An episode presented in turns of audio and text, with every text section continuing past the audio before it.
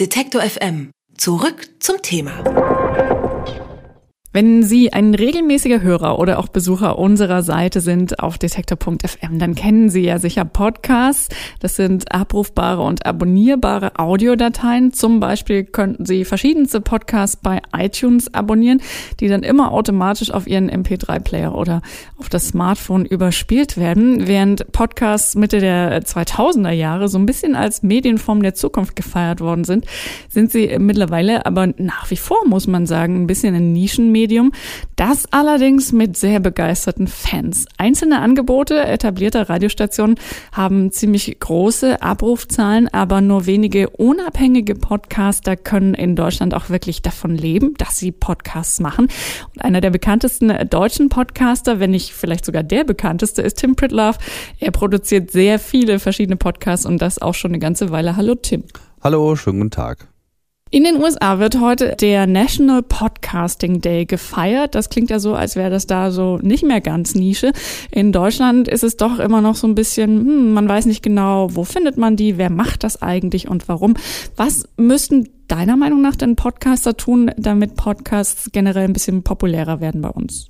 Na, zunächst einmal sollte man sich nicht einreden lassen, dass Nische irgendwas Schlechtes wäre. Also das ist immer so ein bisschen so ein Wort, das wird immer so benutzt, als wäre das jetzt irgendwie was Schlechtes, wenn man in der Nische ist. Das Gegenteil ist richtig. Ja, also Podcasting ist ein hervorragendes Medium, um Nischen zu bedienen, weil das nämlich viele andere Medien überhaupt nicht besonders gut können. Und das ist auch genau der Bereich, in dem Podcasts besonderen Erfolg haben und warum das auch gerade in den USA wieder so abgefeiert wird, weil einfach festgestellt wurde, dass man ähm, bestimmte wohldefinierte Zielgruppen und vor allem auch eben besonders interessante Leute über Podcasts viel, viel, viel besser erreichen kann als über irgendwelche äh, Video- oder sonstigen Mainstream-Formate. Und das äh, dämmert nun langsam allen. Das ist ja so ein bisschen das, womit man überhaupt aufmerksam geworden ist ähm, auf Podcasts, warum die so spannend sind. Also weil da vom Angelverein bis zum äh, Weinkenner alles thematisch auch theoretisch vorkommen kann. Also das genau, was du beschreibst, der Vorteil im Grunde der Nische. Jetzt hat man in Deutschland oder vielleicht bin auch nur ich das, aber zumindest ein bisschen den Eindruck, dass da viele Podcasts sehr techniklastig sind.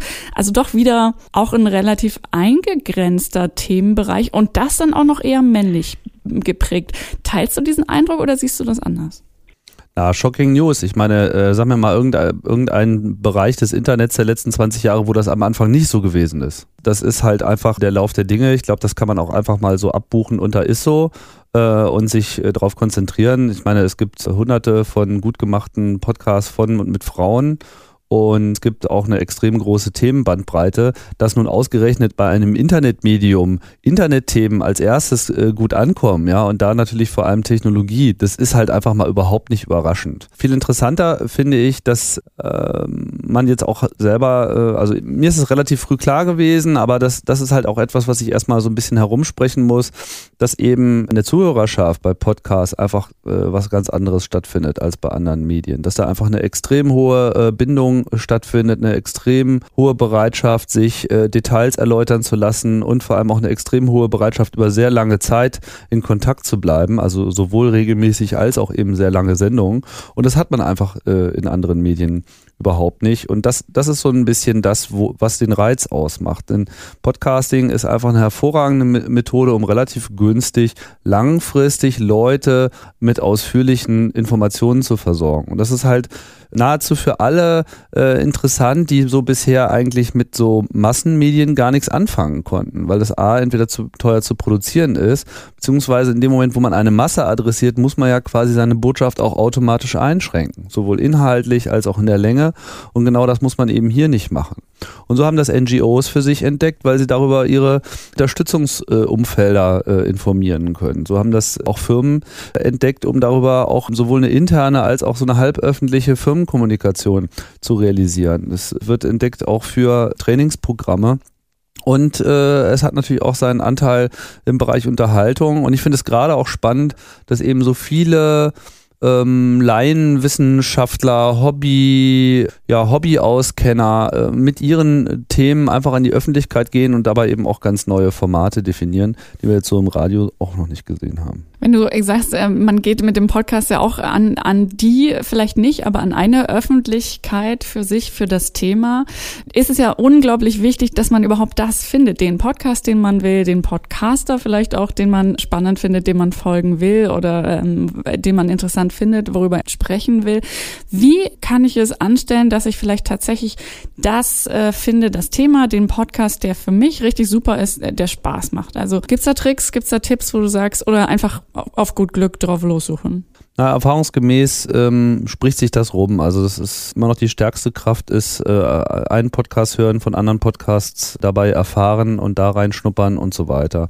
Es gibt natürlich Podcast-Verzeichnisse, wie zum Beispiel das von dir eingangs erwähnte Verzeichnis bei iTunes. Da kann man natürlich ein bisschen stöbern, aber das Angebot ist natürlich auch super groß und ja, da habe ich jetzt auch keine richtig gute Antwort, wie man das am allerbesten machen kann. Die Podcast-Clients bemühen sich teilweise, da eben auch schon selber Empfehlungslisten mit rauszugeben oder zumindest so halbwegs gerade populäre Sachen dann auch nach vorne zu stellen. Ich weiß nicht, ob ich da so einen guten Tipp habe. Ich höre halt einfach immer gut zu, was wo erzählt wird, wovon äh, auch Hörer vor allem mir äh, berichten und höre dann einfach selber mal rein. Es ist also auf jeden Fall so eine Entdeckungsreise von Podcast zum nächsten mhm. Podcast möglicherweise. Trotzdem ähm, ist ja, muss man einfach sagen, ähm, als Podcaster kämpft man im Netz gegen eine totale Übermacht auch an. Also nicht nur, dass die Suchmaschinen wie Google ähm, Texte deutlich leichter finden oder zumindest früher anzeigen als Audiodateien zum Beispiel. Oder auch gegen YouTube hat man ja fast keine Chance, weil einem immer die Videos sozusagen in die Ergebnisliste reingeballert werden. Podcasts und Audios sehe ich da relativ selten. Ist das auch so eine Sache, wo du sagst, muss man damit leben? Ist das so?